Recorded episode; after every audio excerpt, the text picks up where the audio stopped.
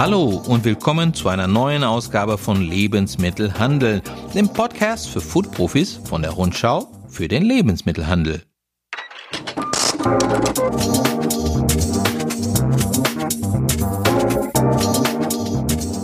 Mein Name ist Marcelo Crescenti und ich bin der Chefredakteur dieser Fachzeitschrift für die Lebensmittelbranche, die es schon seit über 90 Jahren gibt. Jetzt auch als Podcast. Hier tausche ich mich regelmäßig mit den Gründern des Startups Just Spices über aktuelle Themen der Branche aus. Und heute habe ich das große Vergnügen, mit Ole Strohschnieder zu sprechen. Er ist unter anderem für E-Commerce zuständig. Und mit ihm will ich natürlich über E-Commerce reden und E-Food, aber auch über digitale Kommunikation mit den Kunden. Ja, auch über TikTok und Co. Zunächst einmal wollte ich aber wissen, ob er jetzt in Corona-Zeiten des Öfteren Lebensmittel im Netz bestellt. Äh, tatsächlich ja. Tatsächlich witzigerweise ist heute auch ein Paket gekommen mit Lebensmitteln. Habe ich davor nicht so häufig gemacht, mache ich aber jetzt auch öfter. Also gerade bei so Sachen, die ich, die ich so stocken kann oder die ich irgendwie in den Kühlschrank äh, legen kann, die kaufe ich auch öfter jetzt online. Gut, Corona hin oder her. Aber meinst du, das bleibt so nach der Pandemie? Ich meine, schließlich hat Deutschland mit die höchste Supermarktdichte in ganz Europa. Überall gibt es einen Supermarkt in der Nähe. Also ich glaube schon, der, der Handel ist ja A, sehr nah immer. Also ich kenne das bei mir. Bei mir ist der nächste Supermarkt eigentlich 100 Meter entfernt, wo ich auch wirklich mittlerweile jeden bis jeden zweiten Tag hingehe, weil ich auch richtig gerne einkaufe. Und ich glaube, auch der Supermarkt in Deutschland ist ja auch wirklich innovativ. Also es kommt ja was, es passiert ja was. Das heißt, ich glaube nicht, dass sich der Markt so verändern wird, dass die Leute nur noch online Lebensmittel kaufen werden. Ich glaube aber schon, dass manche Dienste, die vorher vielleicht nicht so relevant waren, einfach relevanter werden. Ich glaube, das sieht man bei so einem Flaschenpost, äh, glaube ich, als gutes Beispiel auch. Jetzt auch nochmal mit der Transaktion, dass, äh, glaube ich, da so eine Pandemie auch einem Flaschenpost irgendwie geholfen hat, noch relevanter zu werden. Du meinst ja die Übernahme des Getränkelieferdienstes Flaschenpost durch Radeberger, also Oetker Gruppe. Aber sag mal, Just Spices hat, glaube ich, als Online-Anbieter angefangen. Ihr habt also viel Erfahrung mit dem Thema. Profitiert auch ihr vom Corona-Boom? Hand aufs Herz. Also ich glaube, was wir gemerkt haben, ist, also wir, genau, wir haben schon Online-Handel von Anfang an gemacht. Wir sind eigentlich irgendwie auch gleich online gegangen mit dem Start von Just Spices und haben ja auch von Anfang an gesagt, okay, wir wollen online Gewürzmischung verkaufen äh, und natürlich auch im Handel.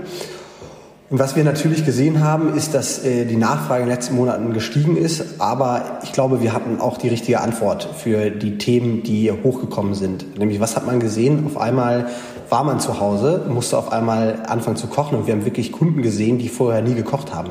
Die sind morgens aus dem Haus gegangen, mittags haben sie in der Kantine gegessen und abends haben sie noch ein Brot geschmiert und auf einmal saßen die zu Hause und mussten sich irgendwie überlegen, was sie denn jetzt machen. Und da haben wir, sind wir gleich ganz schnell eingestiegen, haben geguckt, okay, was können wir für Lösungen bringen, haben ganz viel Content produziert, ganz viel Videomaterial, Bildmaterial, damit wir da eine gute Antwort haben für die Leute.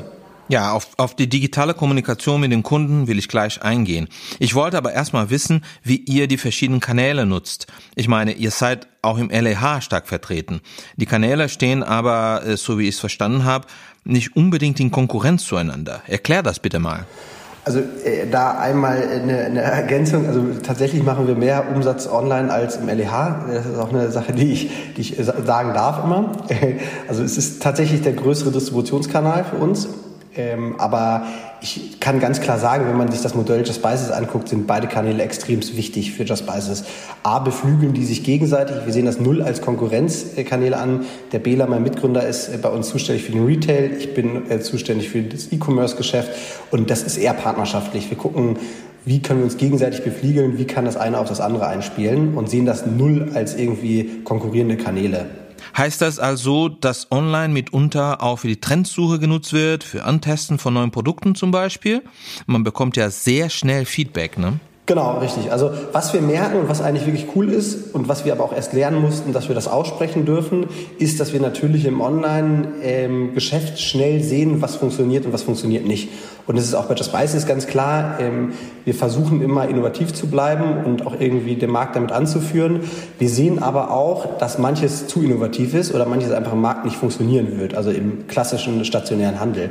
Und das geben wir dann auch gleich dem Händler mit. Also wir sagen, okay, lass uns die Produkte ausprobieren, lass uns gucken, wie funktionieren die, für welche, in welcher Zielgruppe funktionieren die auch online, was ist der Verwendungsanlass und ist das wirklich was für die breite Masse oder ist das wirklich so eine Gewürzmischung, wo man sagen kann, die ist zu speziell, die macht in ganz Deutschland in jedem Supermarkt keinen Sinn.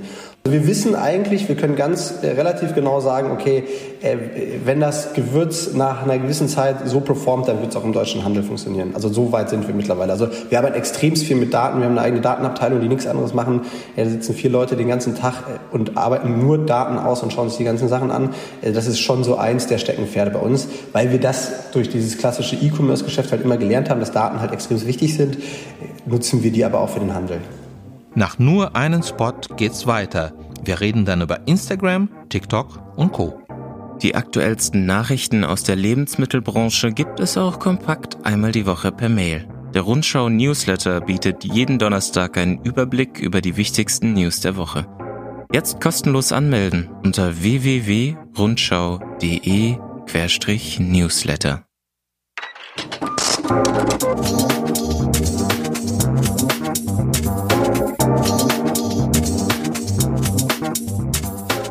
Just Spices hat als junger Gewürz-Startup auch eine junge Zielgruppe. Und um sie zu erreichen, ist natürlich Social Media super wichtig heutzutage.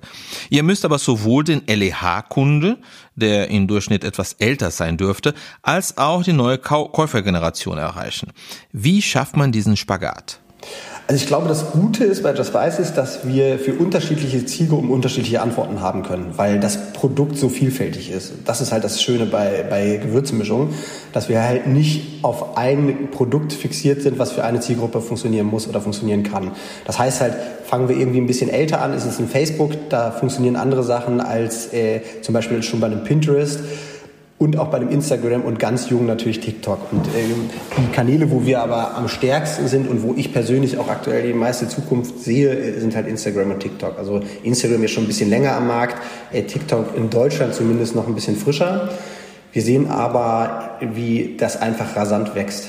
TikTok wächst ja wie wahnsinnig. Viele jungen Firmen setzen auf diese, sage ich jetzt mal, Kurzvideo-Plattform, damit die Älteren unter uns es ja auch verstehen, nicht? Aber erklär mir mal bitte, warum sollte man auf TikTok präsent sein als Unternehmen? Also ich glaube, bei TikTok ist ganz klassisch irgendwie der Ansatz zu sagen, okay, man guckt sich das an und sagt, okay, was soll das? Ich verstehe das nicht und äh, macht das überhaupt Sinn? So, das ist, glaube ich, der erste Ansatz, wenn man irgendwie äh, über 30 ist, was ich ja auch bin, dann guckt man sich an und denkt sich, okay, was passiert jetzt hier? Äh, was ist das? Und wieso ist das so krass schnell? Und dann, wenn man aber reingeht, merkt man schon, äh, wie mächtig das Medium ist. Und wir sehen jetzt irgendwie, ich glaube, wir sind bei knapp 260.000 Followern und damit in Deutschland eigentlich führend. Also es gibt wenige Brands, die so groß sind bei TikTok wie wir aktuell in Deutschland. Und das ist ein Investment. Gut, ich, ich höre oft bei Händlern, aber nicht nur bei Händlern, warum soll ich da mitmachen? Was bringt mir das überhaupt an Mehrumsatz? Aber ich, ich glaube, das ist gar nicht der Punkt, oder? Es geht beim Einsatz von Social Media eher auch um Image, Markenbekanntschaft, um Sympathiewerte, Kundenbindung. Ich glaube, das sind halt einfach markenbildende Instrumente. Und bei TikTok sehe ich das ähnlich. Wenn ich sehe, wir haben teilweise Videos, die irgendwie sechs, sechs Millionen Mal aufgerufen werden oder angeschaut werden, dann wird irgendwas passieren beim Konsumenten. Ob da der direkte Kauf im LEH stattfindet oder online, das ist tatsächlich teilweise einfach schwer zu erkennen noch. Aber ich glaube, dass äh, wenn man 6 Millionen aufruft, da wird was passieren. Und wie muss man sich die Social Media Abteilung bei Just Spices vorstellen? Sitzen da lauter junge, coole Menschen mit dem Basecap nach hinten gedreht und machen irgendwelche coole Sachen oder wie ist das? Äh, also äh, so ein klassischer Stereotyp. Also tatsächlich äh, für uns ist äh, extrem wichtig, diese ganze äh, Content Production in zu haben. Das heißt halt, wir haben eine eigene Küche, wir haben eigene Fotoraum, wir haben Anrichtungen, wir haben eigentlich alles da, um diesen, um das Bildwerk erstmal zu erstellen, sowohl Foto als auch Video. Also wir haben jetzt stellen gerade den zweiten Videografen ein, der nur filmt und haben sonst auch zwei Fotografen, die nur fotografieren, nur Food-Fotos ähm, fotografieren.